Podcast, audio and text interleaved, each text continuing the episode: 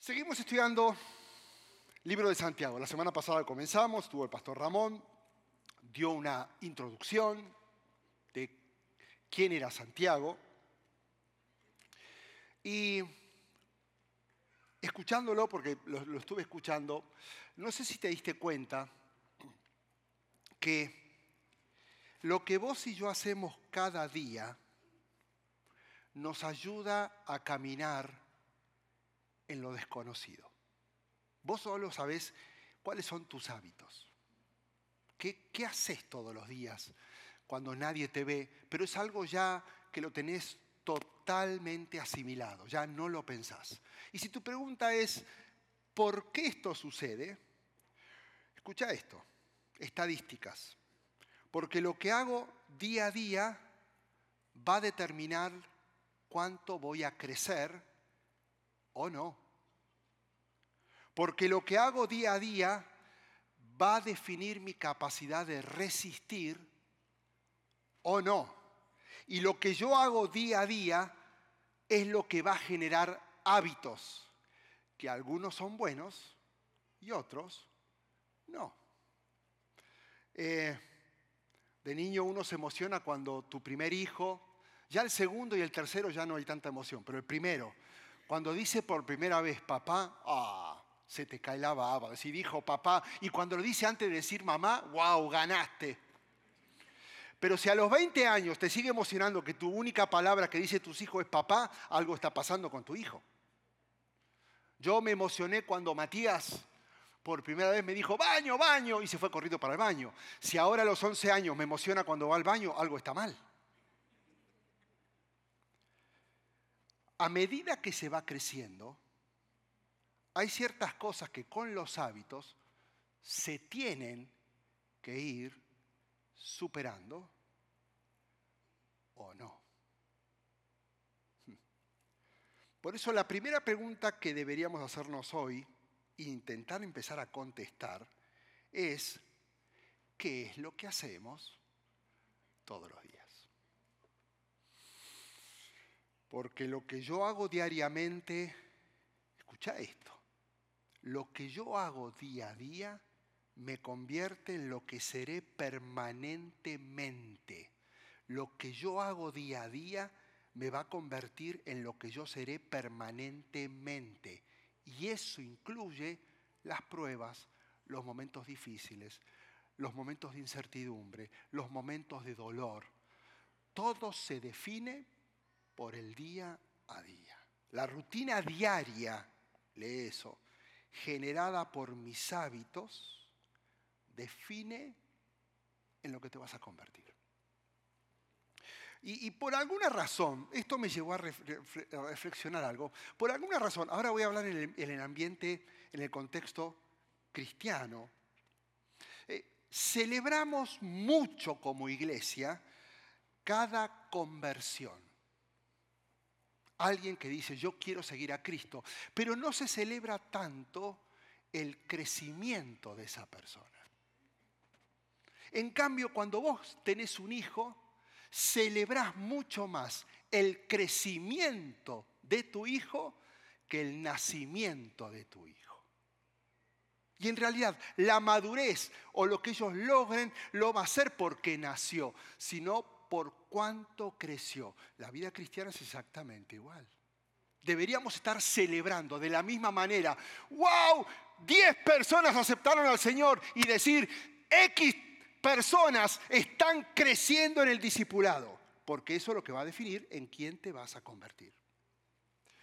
Una prueba no define tu vida o mi vida. Una prueba lo que va a revelar son cuáles son tus hábitos. En la iglesia primitiva, ahí lo puedes leer en Hechos, cuando se enteraban de que Pedro o Juan iban a la cárcel, lo primero que hacían era orar. No pasían pancartas, no hacían ruido frente al ejército o a los romanos, no, no, no, porque el hábito de ellos ante los problemas era orar. Cuando me comparo a mí mismo, cuando estoy frente a una situación difícil, mi tendencia primera no es orar, es solucionar el problema. Eso define qué hábitos yo tengo en mi vida, porque yo me convierto en los hábitos que yo adquiero caminando día a día. Lo que yo hago día a día va a definir cómo voy a aprovechar cada oportunidad y en gran medida va a depender que yo logre esa oportunidad por los hábitos que tengo. Escucha esto, los hábitos no se desarrollan durante la prueba. Si estás pasando por un momento difícil ahora, no podés desarrollar hábitos. Ahora están floreciendo tus hábitos. Por eso cuando vos estás en medio de un dolor o un problema y Dios te dice, tranquilo que estoy con vos, Él lo que permite es que vivas lo que vivas para ver qué sale. Entonces, analiza qué sale, porque eso es lo que florece en el momento de mayor complicación en nuestra vida, de cualquier índole. Por eso, tenemos que estudiar la carta de Santiago, para poder desarrollar a través de esta carta hábitos diarios que los pueda poner en práctica y florezcan cuando tenga o pase por momentos difíciles. Por eso estamos estudiando esta carta. ¿Qué es un hábito? Son patrones de comportamiento diarios y quiero que empieces a pensar. Yo voy a nombrar algunos de mis hábitos. Yo, yo nunca he sido tan honesto como en esta congregación, así que yo lanzo todo lo que tengo, ¿no? Quiero que pienses vos también, porque creo que esto es una forma de evaluarte qué patrones diarios en un momento de tu vida se vuelven involuntarios y ya lo haces sin pensar. Por ejemplo, a veces Karina me dice que vaya a Kroger a comprar. Agarro el auto y termino en el parking de la iglesia. Y digo, ¿qué hago acá? ¿Por qué salí de casa?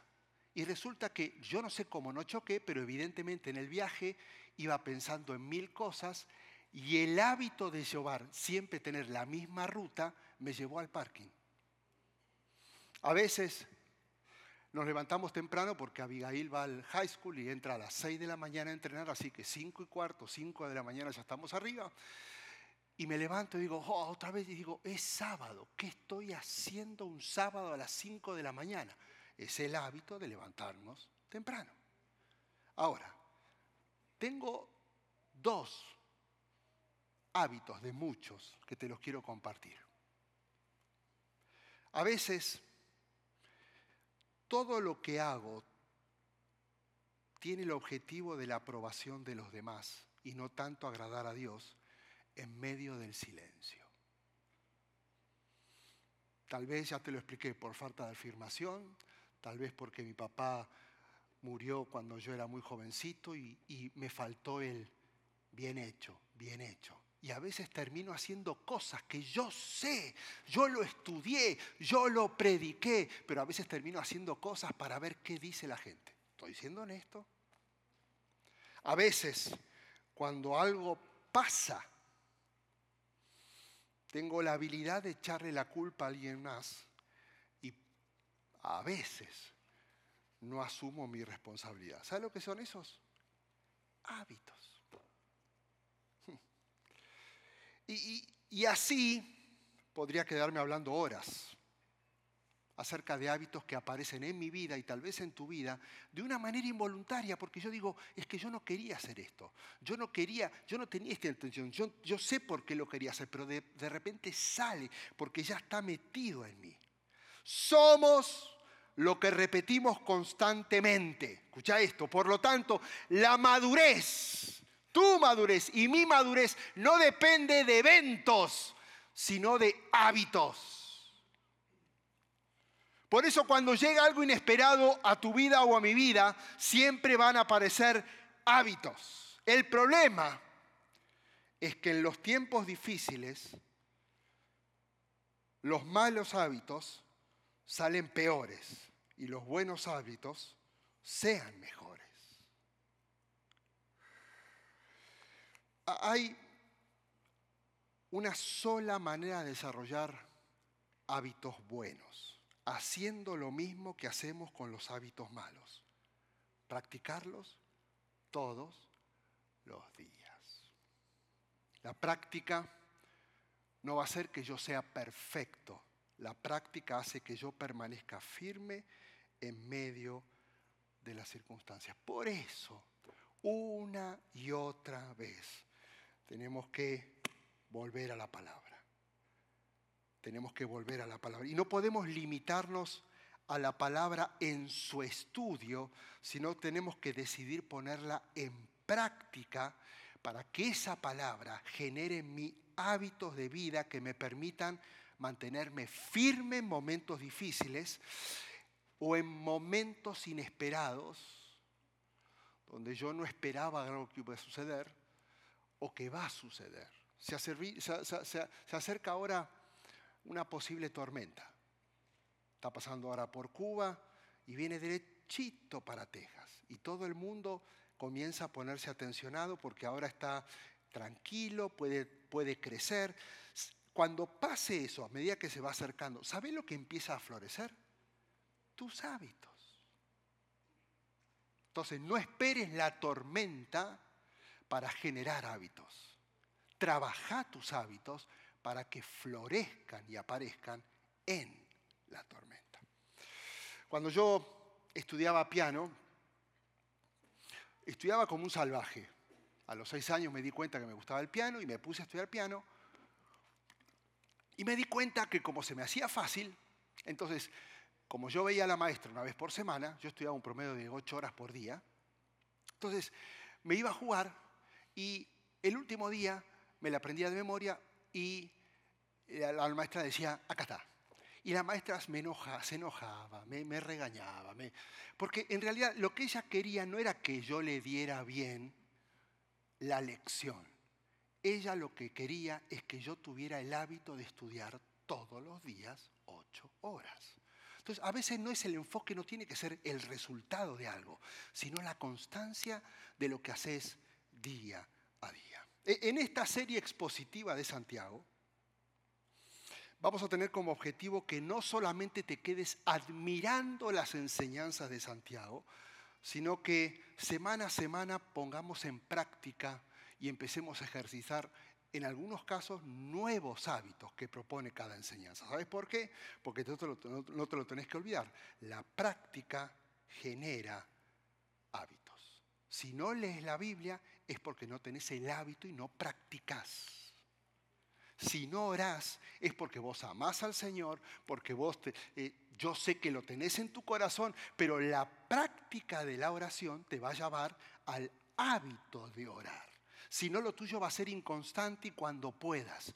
Lo único que genera el hábito es que lo hagas, tengas o no tengas ganas. Por cierto, interesante, la, carta de Santiago no es una carta enfocada en doctrina, aunque vamos a encontrar doctrina. No es como Pablo, por ejemplo, las cartas de Pablo. La de carta de Santiago, por ejemplo, en toda la carta menciona dos veces a Jesús, nada más. Y más, en toda la carta de Santiago no se menciona ni la cruz ni la resurrección. Y vos decís, ¿cómo puede ser? Ahí te va la explicación. Es que el objetivo de lo que escribió Santiago es poder ayudar a las personas que se dicen ser seguidores de Cristo, que crezcan en su forma de vivir como cristianos. ¿Y cómo se logra esto? Adquiriendo hábitos. Ya vimos la semana pasada quién escribió esta carta.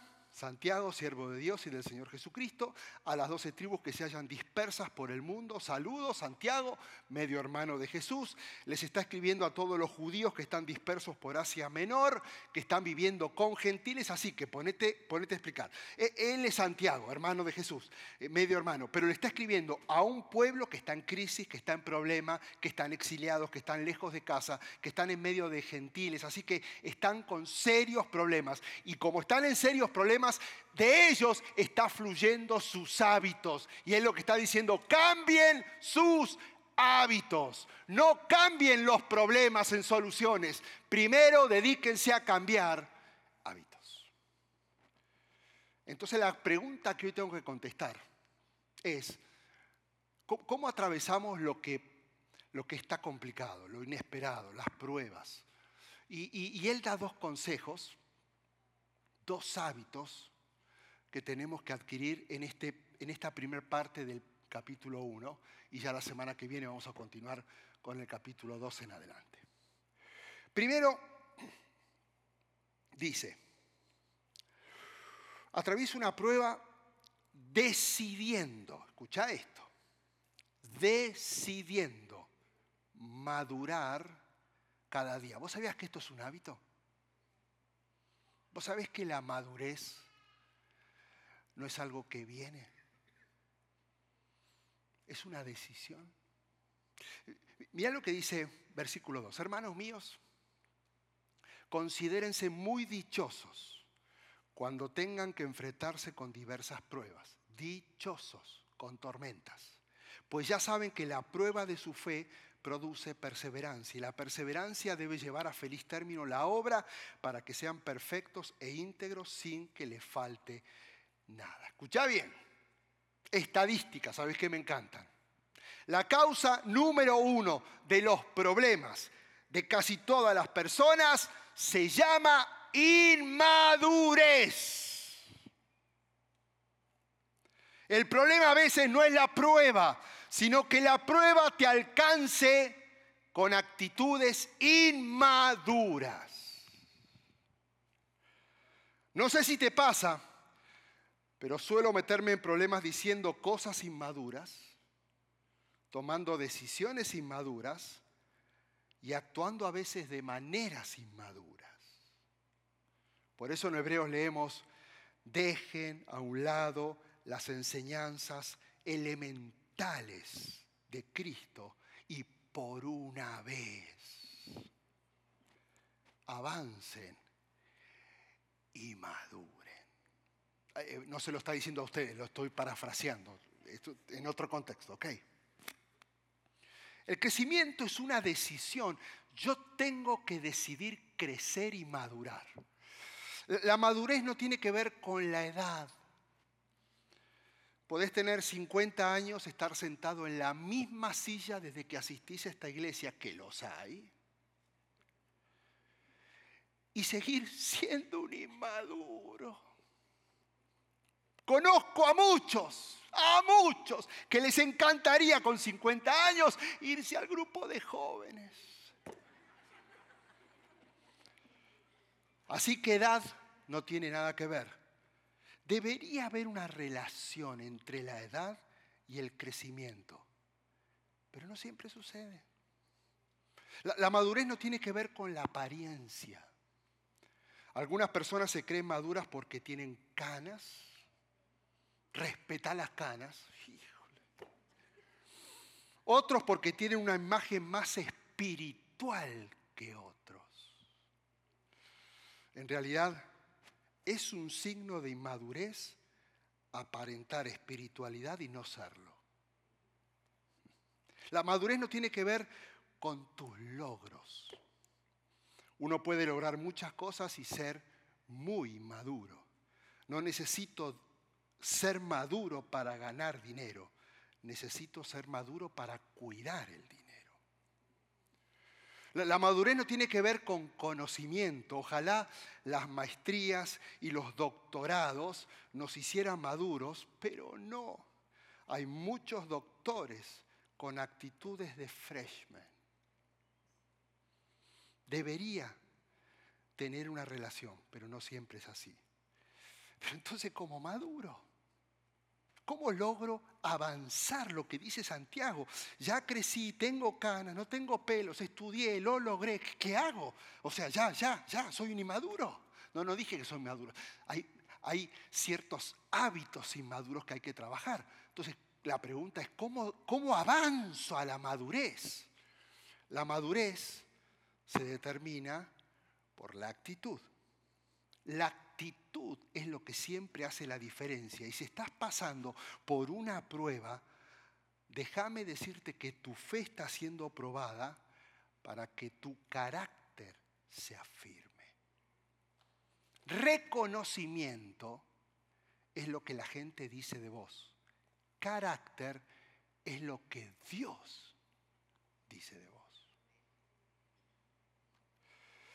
Y Dios está esperando que desarrollemos hábitos diarios, que desarrollen en mí un carácter firme, para mantenerme firme en circunstancias difíciles. Y encima me promete que si este es mi enfoque, no me va a faltar nada. Ya está la promesa. La condición es crezcan, no envejezcan, crezcan, maduren. ¿Cómo se madure? Mirando la palabra, estudiando la palabra. Solamente, como decía el, el escritor, no solamente adquiriéndola, haciéndola mía, poniéndola en práctica. Decidí mantenerte firme en lo que crees. Decidí poner en práctica lo que sabes. ¿Y sabes cuál es el resultado? Madurar. Cada vez que el pastor Alex y yo o el pastor Ramón nos los levantamos aquí, estamos aquí y se predica la palabra, es para lanzar, para exponer principios, pero no podés quedarte en la admiración. ¡Wow! ¿Qué? Buen principio y enseñaron. Porque eso, eso es inmaduro. Lo que vos tenés que escuchar es, ¿Qué la palabra? No que el pastor, ¿qué la palabra me va a decir? Porque mi desafío ahora es hacerlo parte de mí y a partir de ahora ponerlo en práctica. Eso es una decisión madura. Número dos, la otra cosa, son dos cosas que enseña Santiago en estos primeros capítulos. Ya te dije, el primero, decidí madurar. Decidí madurar. Número dos, decidí pedir sabiduría cada día. Dice versículo 5, si a alguno de ustedes le falta sabiduría, pídasela a Dios y Él se la va a dar. Pues Dios da todo generosamente sin menospreciar a nadie. Pero que pida con fe, sin dudar porque quien duda es como las olas del mar agitadas y llevadas de un lado a otro por el viento. Quien es así, no piense inmadurez, que va a recibir cosa alguna del Señor, porque es indeciso e inconstante en todo lo que hace. La, vida está llena de decisiones. la vida es una decisión. Y vivimos de lo que decidimos diariamente. Hoy estás acá porque hoy en la mañana o ayer decidiste estar acá. Si no hubieras decidido estar acá, hoy no estarías acá. Y hoy vas a tomar una decisión que va a afectar mañana. Entonces, en realidad, la calidad de tu vida no se te determina por lo que tenés, sino por la calidad de tus decisiones. Y eso va de la mano de la madurez. Una vez se le preguntó a un empresario, ¿cuál es el secreto del éxito de los negocios? El hombre dijo, decisiones sabias. Entonces el otro dijo, ¿cómo puedo aprender a tomar decisiones sabias? Y el empresario contestó, con experiencias. Entonces el otro preguntó, ¿y cómo puedo tener experiencias? Tomando decisiones equivocadas siempre. Y te tengo una noticia, te vas a equivocar. Y si todavía no te equivocaste, ya llega. Pronto. Te vas a equivocar una y otra vez. Pero pastor, y me vas a decir esto, pastor, si no hubiera esperado tanto, si no hubiera tenido tanta paciencia, si no me hubiera casado, si no me hubiera agarrado, si, si no lo hubiera aceptado, si no hubiera, si no hubiera sido más cuidadoso, ya es tarde, ya pasó, ya estás ahí. Esa es tu realidad. Entonces tu pregunta es, ahora está en mi realidad, ¿qué es lo que tengo que hacer? Mira lo que dice Santiago. Toma un buen hábito. Viví todos los días pidiendo a Dios sabiduría. No te enfoques en solucionar el problema. sino en buscar la sabiduría de Dios. No vas a ser más sabio leyendo más o estudiando más, aunque eso ayude y beneficia. En realidad tu primera lectura debería ser la palabra porque esta es la fuente de sabiduría. Proverbios dice, el Señor da la sabiduría, el conocimiento y cuando eso pasa, la ciencia y el conocimiento va a brotar de tus labios. Si hoy, 19 de agosto, 19 de agosto, ¿no? 19 de agosto. ¿Te imaginas apareciera Dios acá? Hmm. Y te dijera, te voy a conseguir, a conceder un deseo. ¿Qué es lo que me pedís? ¿Qué pedirías? Porque te cuento que a Salomón le pasó lo mismo de, la nada. Ok, quiero que me pidas algo. Y me sorprende, es, es increíble lo que Salomón pidió. Te lo voy a parafrasear. Supongo que lo debe haber pensado. Y le dijo lo siguiente a Dios. Dios, soy tan limitado como líder. A esto si querés agregarle otras palabras. Soy tan limitado como esposo, como esposa, soy tan limitado como empresario, soy tan limitado como empleado, soy tan limitado como pastor, soy tan limitado como plantador, soy tan limitado como residente, soy tan limitado, soy tan limitado que no sé, dice Salomón, qué hacer con mi pueblo. Por eso lo que necesito no es que se resuelva todo, es sabiduría para poder liderar. Quiero poder pensar, le dijo Salomón a Dios, como tú piensas, ver las cosas desde tu punto de vista, ser capaz de tomar decisiones de la manera en que tú la tomarías y no quiero cometer los mismos errores del pasado. Cuando Salomón le pide esto, Dios me imagino derretido en su corazón, aunque Él es soberano, me imagino diciendo, esta no me la esperaba le contesta a Salomón lo siguiente. Primera de Reyes 3:11. ¿Cómo has pedido esto? Y no larga vida, ni riquezas para ti, ni has pedido la muerte de tus enemigos, sino discernimiento para administrar justicia, voy a concederte todo lo que me pediste. Te voy a dar un corazón sabio, prudente, como nadie antes de ti lo ha tenido ni lo tendrá después. Y además, aunque no me lo pediste, te daré tantas riquezas y esplendor que en toda tu vida ningún rey podrá compararse contigo. Si andas por mis sendas y obedeces mis decretos, hábitos, hábitos, hábitos y mandamientos como lo hizo tu padre David, te daré larga vida.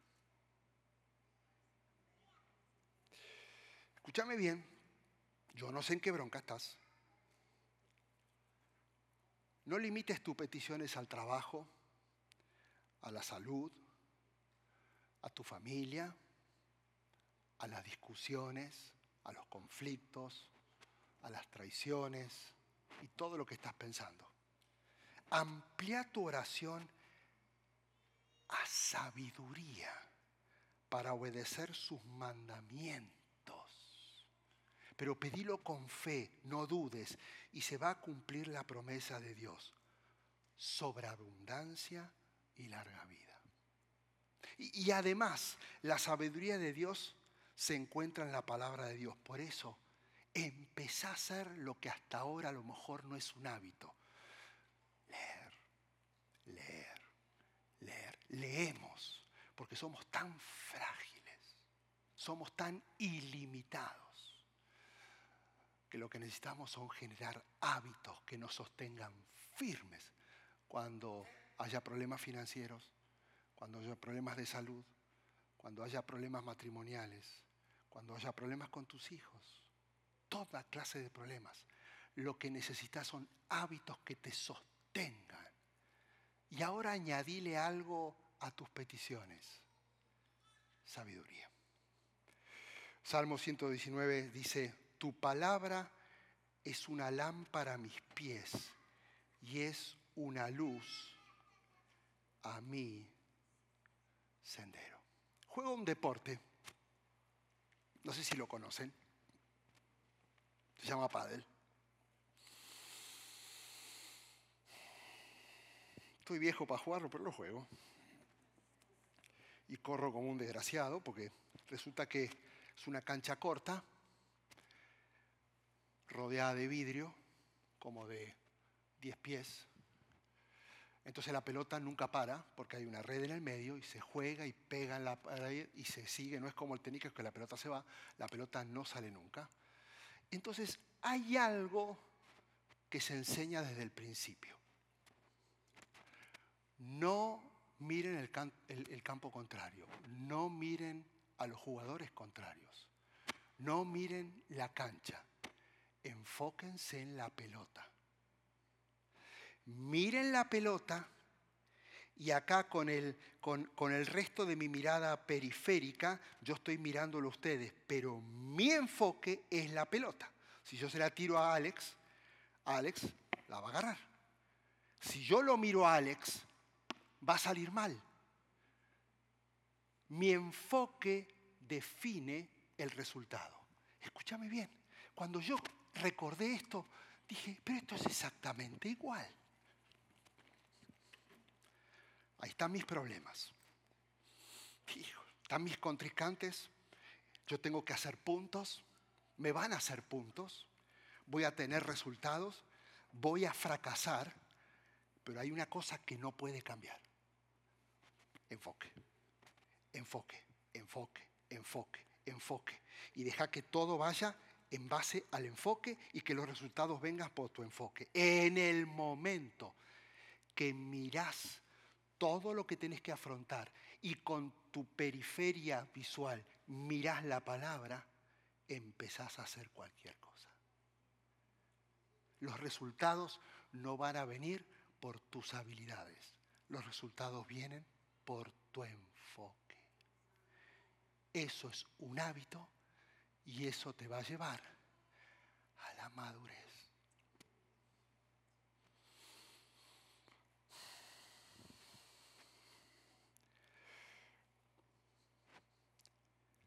Siempre, si quieren suban Francis, siempre sabríamos qué hacer en momentos difíciles si el enfoque fuera la palabra y no el resultado. Siempre, siempre, siempre, siempre sabrías qué hacer. Pero si no sabes qué hacer, es porque tu enfoque está en los problemas y no en la palabra. Y esto es lo que hizo Jesús. Él pasó la mayor de las pruebas al dar su vida por nosotros. Y en todo momento no estaba la palabra, pero en todo momento, imagínate el dolor, multiplica tu dolor, multiplica tu preocupación por cientos de veces, exponencial. Él decidió crecer en madurez buscando más de su padre y poniendo en práctica lo que él iba aprendiendo. Enfoque y decidió pedir por sabiduría buscando más de Dios y tomar cada día decisiones dirigidas por su Padre hasta el último momento, hasta el último momento antes de ser arrestado. Por eso él dijo, yendo un poco más allá, se postró, Padre mío, si es posible, no me hagas beber este trago amargo, pero no es lo que yo quiero, eso es inmadurez. Es lo que tú tienes diseñado para mí, es tu voluntad. Eso es un buen hábito. Jesús lo tenía. Y ese es nuestro estándar y nuestro modelo. Y si tu preocupación son tus malos hábitos, porque ahora los tenés, la forma de romperlos y comenzar a construir buenos hábitos es que ya no insistas con seguir queriendo controlar tu vida, sino que entregues y cedas el control de tu vida a Dios. Si lo haces, revela madurez. Si seguís insistiendo que vos lo vas a lograr, ya sabes. No fuimos diseñados a resistir solos porque tus fuerzas se van a acabar. No fuiste diseñado a resolver todo solo porque no lo vas a lograr. Necesitamos un poder sobrenatural. Necesitas a Jesucristo en tu vida para que sepas lo que hay que hacer cuando lleguen momentos inesperados. La, prueba revela tus hábitos. Si llegó lo inesperado a tu vida, llegó el momento de evaluar qué hábitos se están revelando y si tenés mucho por cambiar y transformar. ¿Y qué mejor que en momentos difíciles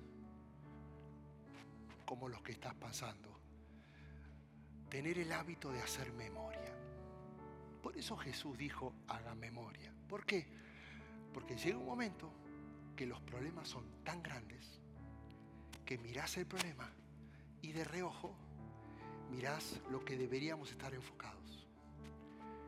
Y Jesús dijo, haga memoria. Y resulta que cuando hacemos memoria de lo que Él hizo y de tanto amor, es como, es una manera práctica, gráfica, de que Jesús o, o Dios haga con la mirada así, haga memoria, haga memoria, haga memoria. No dejen de recordar el amor de Jesús.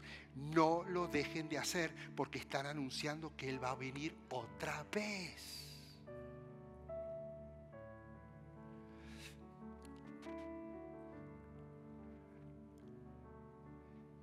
¿Querés avanzar? ¿Querés que las cosas cambien en tu vida? Decidí madurar.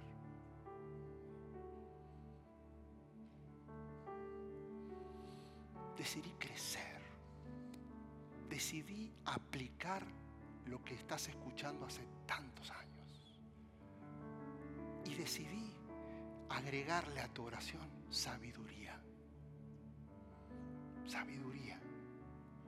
Para poder entender, comprender y poner en práctica cada una de las enseñanzas en mi vida. Así que ahora yo quiero que cierres tus ojos. Porque ahora es como que si Dios tuerce tu cara y te dice, ok, olvídate por un momento de tus problemas, olvídate de tus problemas económicos, olvídate de tus problemas financieros, olvídate de tus problemas matrimoniales con tus hijos, olvídate, olvídate, olvídate, olvídate. Ya. Ahora, cuando hacemos memoria, tu enfoque es Jesús. Lo demás es periférico.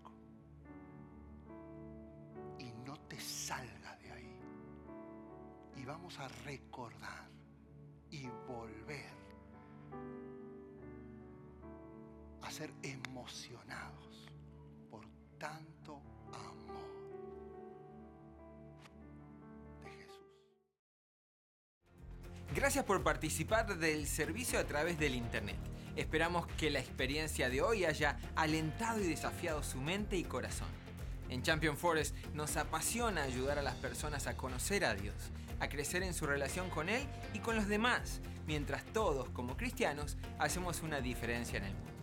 Nos encantaría tener la oportunidad de hablar y orar con usted. Le invitamos a que ingrese a championforest.org diagonal conectar para que podamos estar en contacto. Y por supuesto, esperamos con ansias el momento de poderle saludar en persona en una de nuestras sedes. Que Dios le bendiga y tenga una semana llena de la presencia del Señor. Nos vemos pronto.